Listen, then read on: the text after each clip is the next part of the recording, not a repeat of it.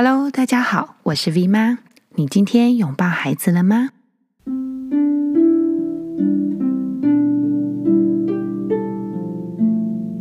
小山药的妈妈说：“V 妈您好，我知道 V 妈是外语老师，想请问您关于学习语言的事情。孩子两岁两个月了，平日总是会嚷嚷着要看书，我想是时候让他接触英文了。”只是我不知道该从哪里开始，想问问 V 妈有没有打从心底用身体记忆的学习？我的英文能力非常的差，但我从五岁开始就去补习班学英文，这不是我想要给孩子的。我想和他一起学习，也想请问有关于自然发音，有一说法是要先从自然发音学起。因为儿歌不是像朗读的清晰音，有可能会造成孩子的混淆，学不好，这让我更困扰。我英文各方面差，我的口说当然也很差。如果由我这边开始，感觉非常的不适合。Hello，小山药妈妈，孩子现在还很小。正是时候，而且也非常的适合和孩子一起玩语言。我记得郑南妮妮他们两个在很小的时候，我还去学了人生唯一一首法文儿歌、德文儿歌、韩文儿歌、日文儿歌，哇，好像还有意大利文儿歌，跟孩子可以边玩边唱边按摩，反正就是玩声音的概念。那时候韩文我也不太会啊，然后德文也是完全都不知道啊，法文只有一点点，日文更是一窍不通，更不要说意大利文哦。所以就没有所谓的正确或是不正确这件事情，因为就是在玩声音的过程而已。所以千万不要怕，我们要先坚定自己，孩子不是你以前国中、高中的英文老师，他不会纠正你念错，或者是要把你当掉。等你自己不害怕以后，非常的建议你可以先从学唱儿歌开始。你可以上网学一些简单的、重复性高的英文儿歌，学下来以后，你就可以跟孩子一起唱。洗碗啊、洗澡啊、睡前啊、起床啊，都可以唱不同的英文儿歌。因为对小小孩来说，对于音感、语感的熟悉度。其实都是从音韵开始的，从它的旋律开始。学习语言的路非常的长，愉快的记忆不同语言系统的旋律，绝对是第一步。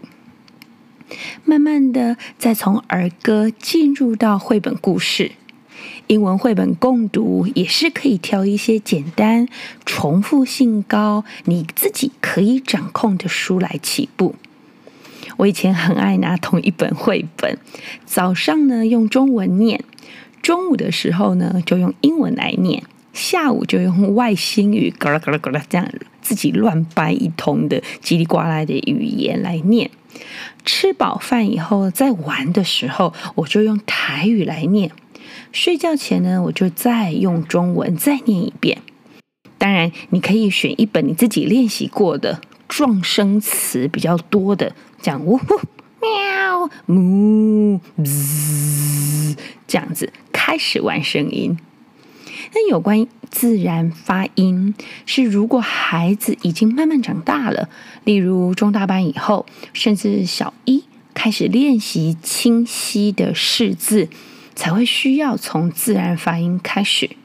不会演我自己的两个小孩，都是从小三。小学三年级才开始学自然发音，但在那之前，他们可以听故事，他们可以唱歌等等。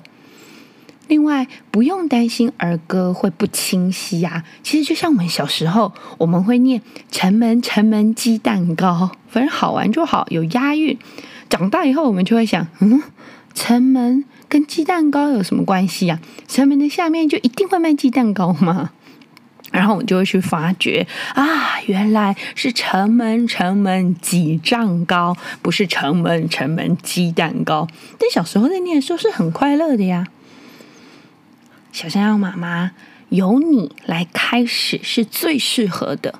妈妈是最初的老师，孩子会在你身上学习到自在、不害怕、勇敢，反正念错也没有关系，好玩就好啦。